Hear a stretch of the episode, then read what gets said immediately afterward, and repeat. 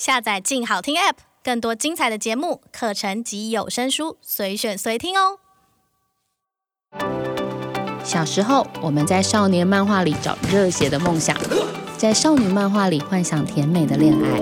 看紧，长大后才知道，世界才不是那么简单呢。还有更多漫画可以接住变成大人的我们，就让我们来聊聊关于漫画的这些那些事吧。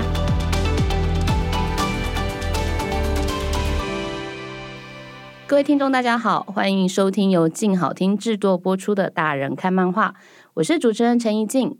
每年秋天呢、就是各种金奖的颁奖典礼。台湾最有名的三金，指的是金钟奖、金曲奖与金马奖。但是除了影视音这三个重要的奖项之外，台湾其实还有一个针对出版产业的金鼎奖，以及针对漫画产业的金漫奖。金漫奖的前身是行政院新闻局的剧情漫画奖，但是随着漫画产业与内容的变化，文件会转型成文化部之后，就正式成立了金漫奖。今年已经是第十一届喽。好，我好像讲了一个非常冷的知识，对不对？我们现场来宾笑了出来，因为这真的是一个很奇妙的事情。是确实有人问过我说：“啊，台湾有金漫奖哦。”那为什么都看不到他的那个颁奖典礼的直播？我就讲了一件事说，啊，你们不知道，平常漫画家其实都是一种穴居的生物，他们是不太会出门。哎，不对，这样讲有点失礼。有些人还是会出门，但是出门之后呢，很少会打扮得非常美丽的。可是，在每年的金漫奖，我们就可以看到盛况空前的漫画家们又帅又美的聚集在这个会场上。但是因为我们没有星光大道，所以其实真的也很难，就是让大家看到现场的直播。不过没有关系，从在几年前开始。金漫奖颁奖典礼都会把那个影片上网，所以大家可以回头去看一下今年的颁奖典礼，里面有夜猫族的演唱哦。好，那今天我们要来聊聊今年的金漫奖。又说到颁奖典礼啊，我每年在跑新闻的时候，最想知道就是评审会议里面那个 不能说的秘密。所以各位，我们真的很认真，就是 我们因为这样，今天的来宾啊，超级威，因为他对漫画有非常浓烈的爱，所以他决定他抱着。生命的危险来到现场跟我们聊这一次的评审过程的擂台战。他是资深编辑张晓彤，也是今年的金漫奖评审团之一的评审委员。欢迎晓彤。已经好，大家好，我是小彤。你现在是不是觉得很害怕？有，我不知道等一下会被问出什么东西来。没有啦，你也知道，记者最喜欢问的不外乎是大家有没有吵架啊。OK，大家有没有吵架，或者是说，嗯，你们是不是有哪个作品，其实大家讨论的很热烈，但最后还是决定不要让他入选啊，等等的。哎，这有点，这这我开始抖嘞，怎么办？不能讲。好，我知道，没关系。但我我得坦白讲一件事情，就是今年的入围名单，我觉得非常非常的精彩。第一次看到那个入围名单的时候，我内心的小宇宙其实蛮爆发的，因为你知道，我其实长期以来在台湾漫画，就是我发了台湾漫画很长时间了嘛。那大部分看到的，呃，前几年在金漫奖或者是剧情漫画奖的时候，比较商业主流的漫画是主流。可是今年这个名单哦，我觉得你们真的很威，你们都没在怕，是不是？就是这个名单出来，一定有很多商业出版社会开始抖，想说 啊，就是奖项带领着时代啊，那是不是大家都要开始做一个调整？那为什么我会这样讲？是因为我觉得今年的名单是史上最不商业也最非主流漫画的一年，我们在里面看到非常多。风格多元，题材多元，然后甚至它可能不是市场上最受欢迎的那一种类型。那你们自己怎么看待？就是这个，难道不会是对你们来讲史上最最困难评选的一年吗？嗯、呃，因为我是第一年嗯加入这个评审团的。那但是我一开始文化部跟我联络的时候，然后他们就问我说：“你可以来当今年评审吗？”其实我有点吓一跳，但是。呃，后来我就问他们说，今年的规则是什么？他就告诉我说，今年有一个很大的改变，就是分类取消了。然后我就觉得，天哪，这就是我们一直在等的事情。我们已经等了好几年了。那很多其实很多学者，或者是很多漫画的爱好者，或者是漫画的相关的从业人员，他们都一直建议文化部说，你们能不能够把分类取消？嗯、呃，因为你所谓的分类取消，是指说像我们以前会有少女漫画、少女漫画、少年漫画，哦、或者是青年漫画之类的。嗯、那可是你可以从过去的，尤其是过去五年的这些呃名单上面看到，说越来越多的台湾的优秀漫画，其实已经没有办法再用这种传统的少女漫画、少年漫画、青年漫画来分类了。比如说，呃，比如说 CCC 一开始很红的几部，比如说像《北城百花帖》或者是《一人茶姬》。这些或者是《懒人异闻录》这种东西，你说它到底是少女漫画还是少年漫画还是青年漫画，实在是没有办法分类啊。那所以我觉得打散，其实一开始我们我听到这个消息的时候是蛮雀跃的。嗯、那我就在想，好，我们可以来进去就可以大显身手一下了。结果没想到文化部人告诉我说，今年爆量，我就好像什么意思？他就告诉我说，今年的呃报名的漫画，然后入选呃之后吧，有。一百七十几部，也就是说，经过初审的过程中，你们得再看一百七十几部的漫画。没错，而且有些这一百七十几部还不止。为什么你知道吗？因为有些是五集，比如说《大人小事》是五集嘛，然后什么呃，《石窝》也是两集啊，《石窝》只有一集。我们只看哦，你们那时候下还没出，对，下还没出。对，然后呃，有些呃少女漫画很长寿了十几集呀、啊，所以其实真的是一个把所有作品放在同一个擂台上面来进行的状态。对，真的。然后，但是，但是，我觉得，因为我我看到，其实蛮蛮感蛮感慨、蛮感动的啦。意思就是说，因为我我刚好也是第一年的漫画辅导金的呃评审，那我我有一种感觉，就是哎，今年居然量这么多，而且其实他的创作内容非常的多元，然后大家也因为。我猜想啦，应该是因为拿到钱了，所以大家就想说不管了，反正就是我我要画我想要画的漫画了啦。然后或者我就是想要做我想要想要看的好看的漫画了。所以我看到今年的这些一百七十几部的。的作品的时候，其实我是觉得很兴奋的，因为真的很多都很好看，真的是台台漫爆发的一年，很精彩哎。嗯、那最后你们选出了十五件入围的作品，然后又选出了一个年度大奖，对吗？嗯，就是十五个入围作品里头，我们要选出六件的年度漫画奖，以及最后一个金漫大奖。最后评审团选出了十窝作为金漫大奖。其实我说实在的，当下那个时刻，因为我人在台下。然后萧衍中老师公布了这个名单，就是就公布了这个得奖者之后啊，我身边有超多这种啊什么怎么会是他这种声音发出来？但我那时候觉得蛮有趣的，就是这代表是这是一个非常不容易的选择，因为在最后入围的十五件作品里面，我们可能会去猜想说啊、呃，就可能会是 A 得奖，或是 B 得奖等等。为什么最后石窝会胜出？就是它是一个什么样的作品？它有什么样的特色，让评审团最后决定它就是大奖了？其实我。我记得在评审的过程当中，其实大家都蛮平和的耶。我讲真的，我们真的没有吵什么架，都在心中打架，但没有表现出来。大人的吵架方式，没有没有。我我觉得。我我一开始会觉得会有争论或者是什么的，嗯、可是其实大家都很和平哎、欸。嗯、但是你可以感觉得到，其实每一个人他都因为他自己的背景、他自己的呃业种吧，嗯、所以他会对漫画有非常不同的看法。比如说，有些人他就是认为说，漫画就是要商业，就是要鼓励这些商业，鼓励这些多元应用，或者是怎么样。那有些人他是站在很学术的立场去看这些东西。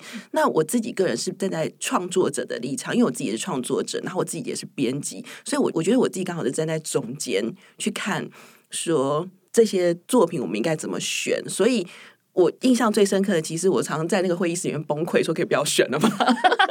选择障碍，对因为今年太难太难评了。对，就是要勾选的时候，就会觉得哇，那个笔真的千钧重难拿起来。嗯、但是到最后，真的大家意见分歧的时候，都很有默契，大家就想，那不然我们就来投票。就投票最准嘛，嗯、对，常常所以就是有那我们是七个人，所以常常就是会有那种一票一票这样子啊，好紧张、哦，对，就是那种差一票就什么，所以十窝是几票赢？也是十窝就是四比三啊，对，还有一个四比三的作品、嗯、可以讲吗？可以啊，还有一个四比三的作品就是入围的那一部，就是。一人茶几啊，好伤心哦！我是吉雅的粉，我也是啊。其实，OK，没关系。但是石窝会拿到金曼大奖，一定有它的原因。你觉得这个作品如何反映了，比如说在今年金曼奖选择这个金曼大奖的一个品味？呃，我自己在看，我自己在做编辑或自己在看作品的时候，其实我们非常着重的是它的主旨。那呃，他这个故事里面所表现的必然性，所以《十窝》这个作品，我觉得它真的是有它的大气跟它的深度在里面。那当然，我非常喜欢大城小事。那就像之前呃老毕在那个采采访里面问的，他说他他曾经说过说哦，其实他认为大城小事是非常能够反映当代。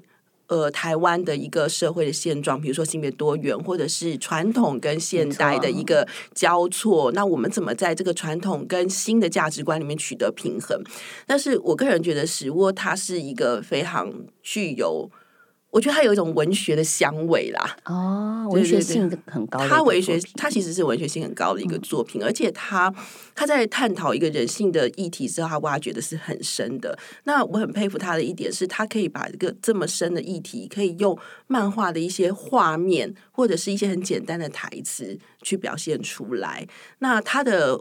画虽然并不是我们所谓的主流漫画的那一种画风，可是它的线条其实非常的有表现力，而且分镜很强大。它分镜很强大，分镜真的很厉害。嗯，我非常喜欢那个那个刺客他那个拿刀去杀始皇的那一幕，我很很喜欢。所以这个作品其实是一个非常精彩的作品，然后它以一票险胜了你刚刚讲三票的大城小事。对，我为各位听众。解释一下，就是《大城小事》呢，是台湾漫画家 Home 的作品。Home 以前其实是在媒体公司里面做动画的，做我记得好像画 CG 之类的。那他当时是因为一边在上班的时候，一边开始画《大城小事》这部作品，已经出了五集了，他每一集都入围。可是这是第一年，Home 真的拿到这个大奖。那我记得他在。在那个颁奖典礼上面的时候，讲了一个我蛮感动的话是，其实他一开始在画画会很在意市场怎么看待，或者是说别人喜不喜欢他的作品。但是他画到四跟五的时候，他有一种回到创作快乐的初心。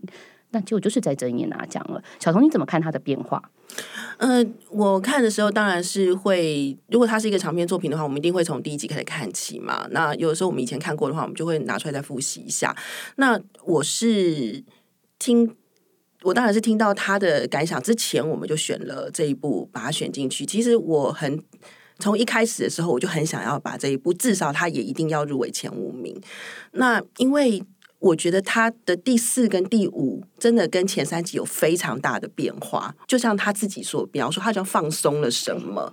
对，就是他。如果 enjoy 在他自己的那个创作里面的话，然后他如果真的是想要画他喜欢的题材，或者是他对于他的题材有非常透彻的了解，你就会看到他的那个结构，或者是他的分镜，或者他的线条就会变得非常的不一样。那我觉得，尤其是第五，他的那个故事的那个架构完整，然后每一个角度怎么样去看，他对于人如何处在传统跟现代的那个。转捩点之间，他要如何去自处？他要如何去调和他跟他人之间的关系？或者是他要怎么样去去去让自己能或自己或别人能够获得一个更幸福的生活？我觉得这个是我非常非常喜欢的一个他的表现。那我也觉得说，诶，他以前前三集的时候都好像在顾虑些什么，或者是他好像还在思考他的。呃，故事的作风，他要怎么做，或者是他要他跟漫画之间的关系是什么？可是我觉得到四跟五的时候，他就已经放开了，他已经掌握到了说啊，这就是我要画的东西，或者这就是我在想的事情。我觉得他就是进入了那个那个故事，所以我我觉得就是最后六名的时候，我就在想，每次我们都且战且走嘛，我想说，哎，一定要让他先进去再说。我觉得这部作品真的非常有特色，还有一个原因是它反映了台湾现在当代所会遇到的问题，嗯，譬如说性别的议题、多元成家的议题，然后老人照护的问题。是，我觉得它有一个让我很欣赏的点，是在颠覆了传统对于家庭这个定义。的部分就是定义，我们以前会觉得哦，一夫一妻，嗯，一孩子就是一个家。可是他们不是，他们其实是两男一女的组合，那是很神奇。然后这个女性她又是一个可以自理生活，她有经济独立的能力。那这两个男孩子，其中一个男孩子还去照顾另外一个人的妈妈，我就觉得这是一个好温柔、好温柔的故事。然后反映的真的就是台湾现代，他好像就像你们之前讲的，他帮社会问题找到一个解放，嗯，这蛮神奇的哎，对，因为。这其实我觉得，漫画家就像对我而言，漫画家就像是预言家一样。那呃，漫画家在看这个社会，或者是看这个呃人际之间的现况的时候，其实是带着一个嗯，又很锐利的一个眼睛啦。我觉得他在呃面对这个社会问题的时候，其实我觉得漫画家通常都是超前的。那他会看到一些很多东西的本质。那我觉得我们就是把这个东西的。家庭的问题的解方的本质画出来，也就是说，我们还要再拘泥于传统我们对于家庭的想象吗？真的，我们还要再拘泥这个想象？就是现在所谓的多元成家的的真谛不就是说，能够跟想要一起生活的人在一起，不管你跟他是有没有性关系，或者是，我觉得家庭这个东西的本质不就是互相扶持，然后一起。呃，照顾彼此的生活，然后让彼此更幸福嘛。那在这当中，我跟你是什么样子的关系，其实没有那么重要。嗯，今年真的是你刚刚提到说金漫奖改变最大的一年嘛？光是把这个所谓的过去有少女漫画、少年漫画、青年漫画拆开来，我们不打散这个分类，它不存在，只剩下一个分类，就是年度漫画。嗯，所有的这作品放在同一个擂台上，我觉得它是一个很大的挑战，因为你得回归到内容去看。就是我今天就是看故事好不好看，画的好不好。那画的好不好，就会牵涉到你故事的叙事好不好。那，呃，我我之前在金漫奖之前访问过文化部的出版社司长陈银芳，银芳非常真诚的回答了我对这件事情的疑问哦。他是说，他认为金漫奖也是必须要去反映漫画的现况，过去的奖项已经无法回应现代的作品，因此他们做了这么大幅度的改变。你作为改革之后的第一届评审，你自己怎么看待漫画分类这件事情？我就像我刚刚讲的，其实我一开始蛮期待的，然后进去之后才发现，这简直就是酷刑啊！因为我们在面对这些作品的时候，我们已经不是单纯的一个读者了，我们不是说在文化部然后吹冷气 enjoy。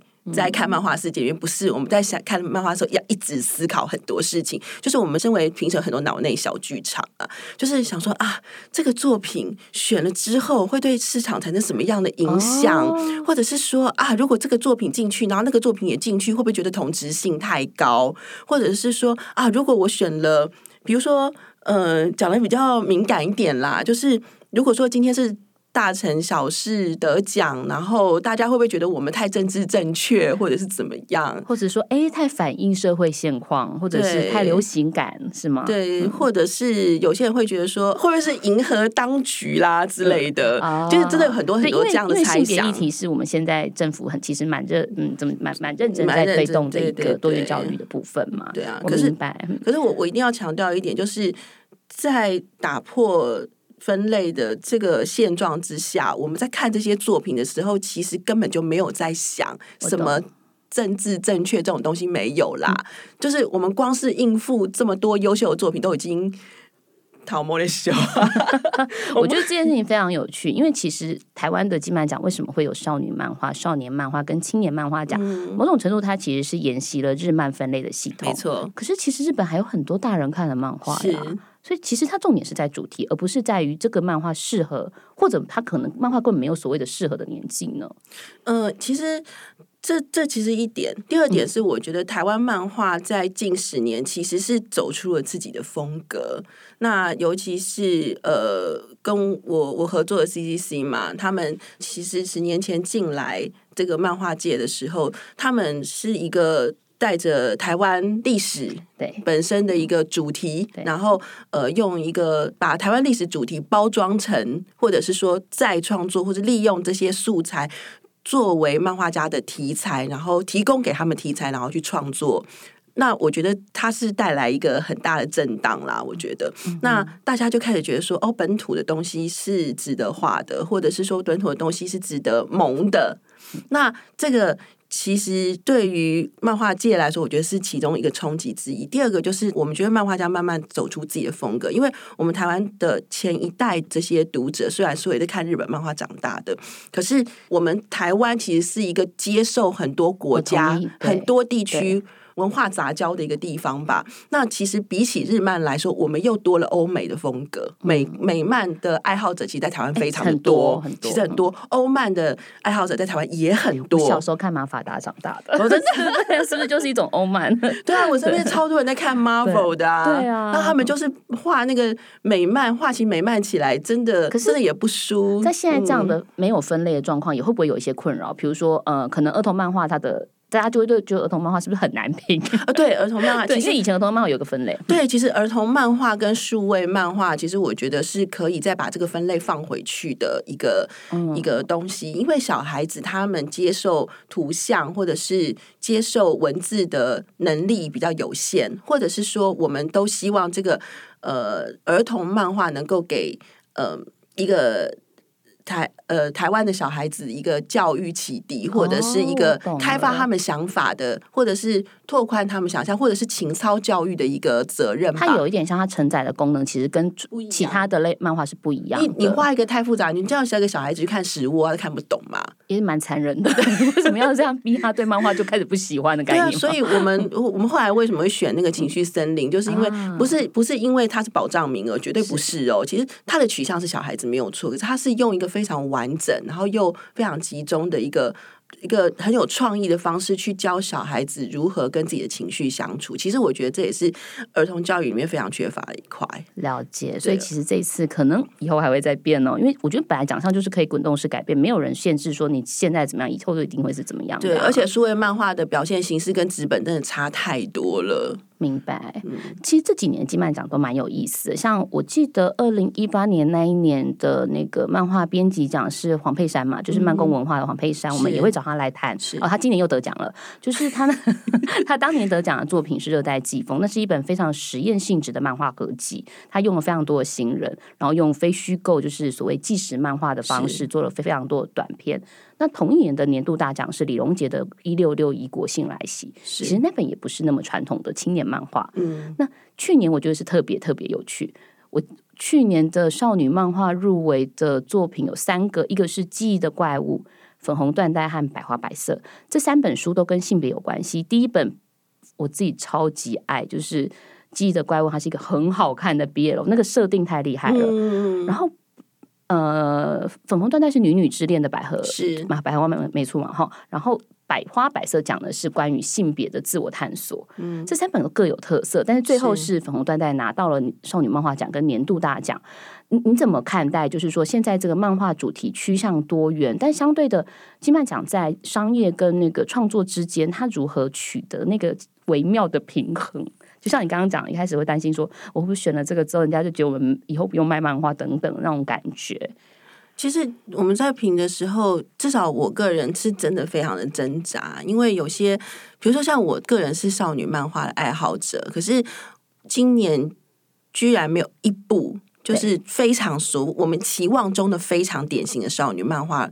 入到最后的六名，这个我也很意外，为什么？吼，嗯，其实我一直都在怀疑自己是不是因为太喜欢看少女漫画或 BL BL 漫画，所以太严格了。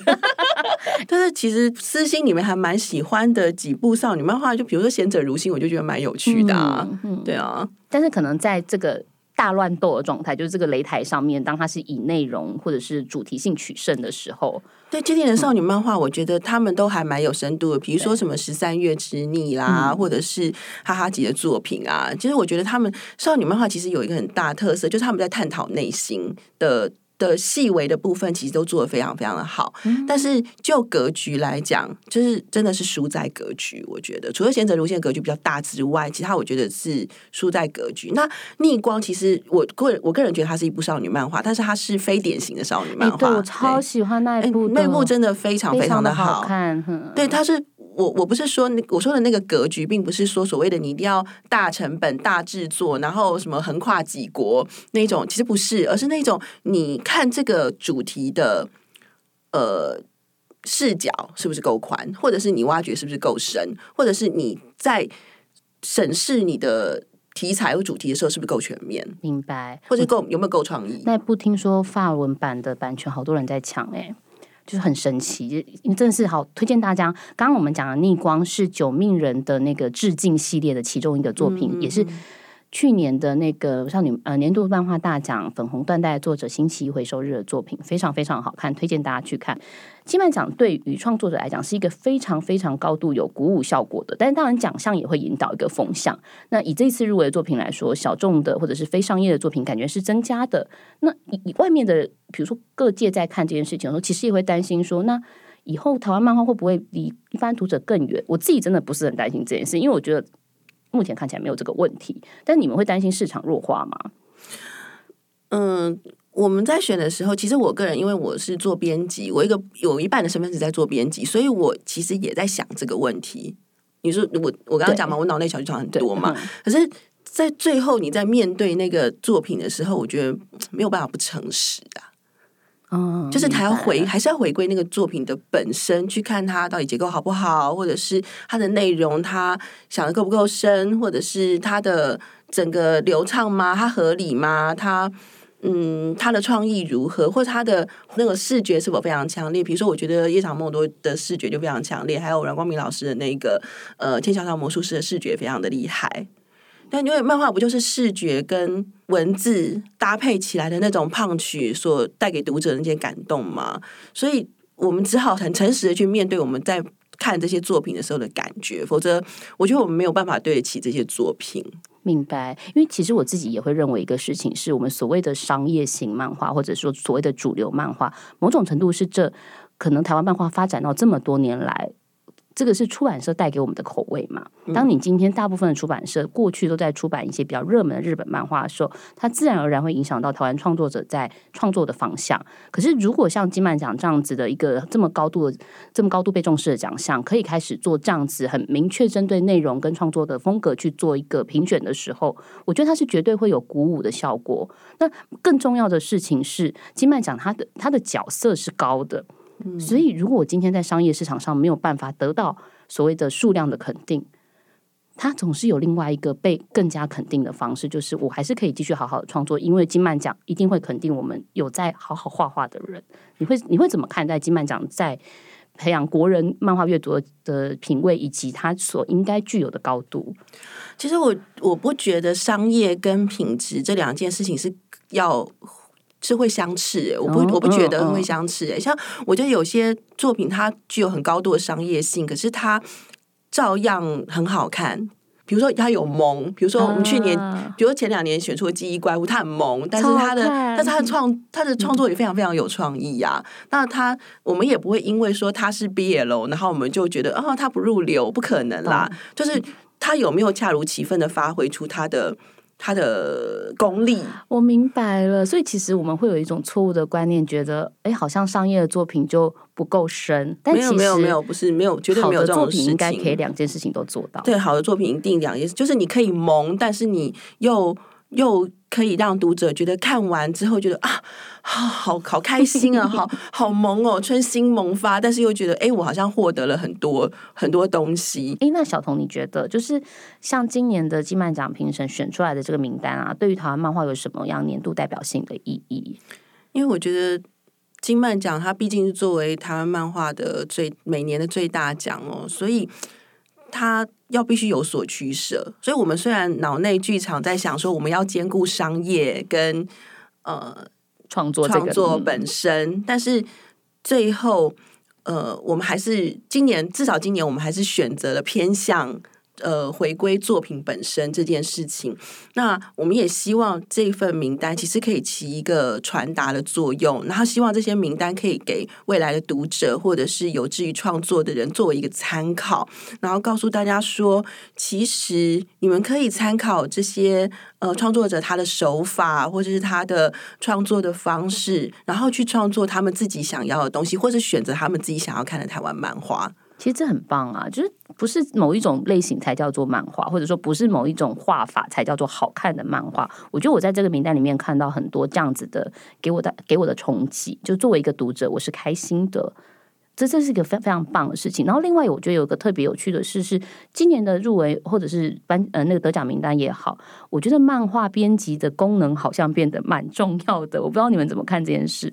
我自己因为是编辑，所以我特别特别的有感触。那当我在看某些作品的时候，我会觉得说，这是一个经过。编辑讨论的过程所呈现出来的作品，比如说最强烈的，其实我也觉得最可惜的一部作品，其实是 OT 啊，为什么？OT 相谈室这一部作品，嗯、那因为兰尼的作品我以前看过，那兰尼这个这个作者，他在 OT 相谈室之前的作品，他其实是非常有个人特色。那你知道，其实那些艺术家他们在创作这些图像的时候，他们是很在他们自己的空间里面，很在他们自己的世界里面。那跟你电波对的人，你就会看就觉得很开心。然后，但是这个时候编辑的角色就变得非常重要。为什么？因为编辑是代表你的第一个读者，他代表是一个外界怎么看你的作品的一个非常重要的指标。然后，而且这个编辑他很有他很有经验，他必须要有经验，他会必须知道说。其他的读者在看的时候，他们的习惯是什么？他们的爱好是什么？他们需求是什么？现在的趋势又是什么？你如何要？你如何画出一个作品是可以跟观看你作品的人去对话的？嗯、对，我觉得他这个编辑，他去引导了这个呃来你，他去画出一个我觉得迥异于以前的。一个作品，其实我觉得非常的惊喜。这样感觉听起来好像，因为那个编辑是张书伟嘛，嗯、等于说书伟把兰妮的作品带到一个更高的层次。就我不会说更高了，我会觉得说他更走出了兰妮自己的创作世界，嗯、开始跟别人对话。就他沟通的对象可以更普罗一点，更普罗，对，我、哦、明白。但是又保有兰妮自己的特色，这真的不容易，真的非常非常不容易。但最后你们把大奖，把那个编辑奖，哎，我讲成这样，大家都以为是 OT 得奖，没有，其实是不是编辑奖是另外一个夜长梦多。对对，为什么是夜长梦多？我我看到夜长梦多的时候，其实我觉得他就是一个非常，嗯，我觉得黄佩珊她的 loading 就是张惠的五倍。好，各位，我们也会在下一集节目邀请黄佩珊来讲一下，说到底这个作品是怎么做出来的。那其实还有一个小秘密，这这件事情很有趣，就是书维就是 OT 商台式的编辑，其实是佩珊带出来的，手把手带出来的漫画编辑。我、哦、真的、啊、对，很有趣吧？然后最妙的是，你你们发现你们不是选了三个入围的那个漫画编辑奖嘛？然后兰妮他自己的的跟倩凡的播音也入围了，就根本就是一个大乱斗。所以就是一个死亡组啊，就可以看到一直一直看到死亡组出 一直出现一直出现这样，所以我们也觉得那真的是太难评了。我觉得你们今年好辛苦哦，像我这种选择障碍的人啊，如果真的今年看到这些作品，我应该会觉得很痛很痛，非常非常痛苦。对，这个还有一个更痛苦的，就是刘一起跟陈佩佑哦，这就是一个很难做的决定。因为佩秀跟一起的这个漫画，其实某种程度他们在谈的东西很相似，可是创作手法又完全不一样。这也是你们。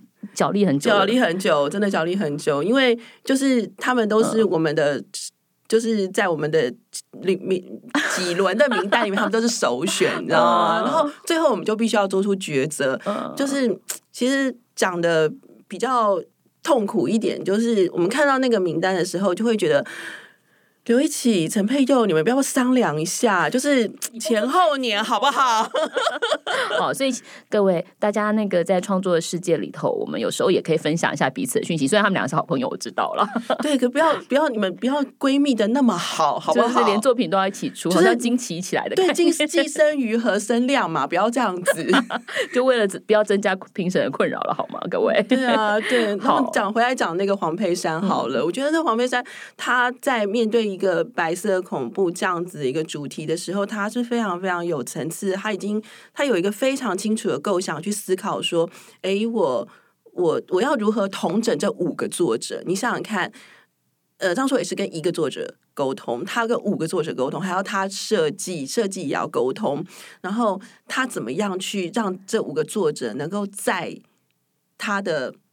构想之下，能够恰如其分的扮演每一个 chapter 的工作，然后这 chapter 最棒的事情是是连贯的。对，我觉得他有那个国家暴力的进程，这件事情是非常厉害的。对，而且 每一个读者，呃，每一个作者，他们其实都画非常的深，嗯、但是那个深里面，你不会觉得他们各自为政，他们是连起来的，他们有一个共同串、共同贯穿的一个一个。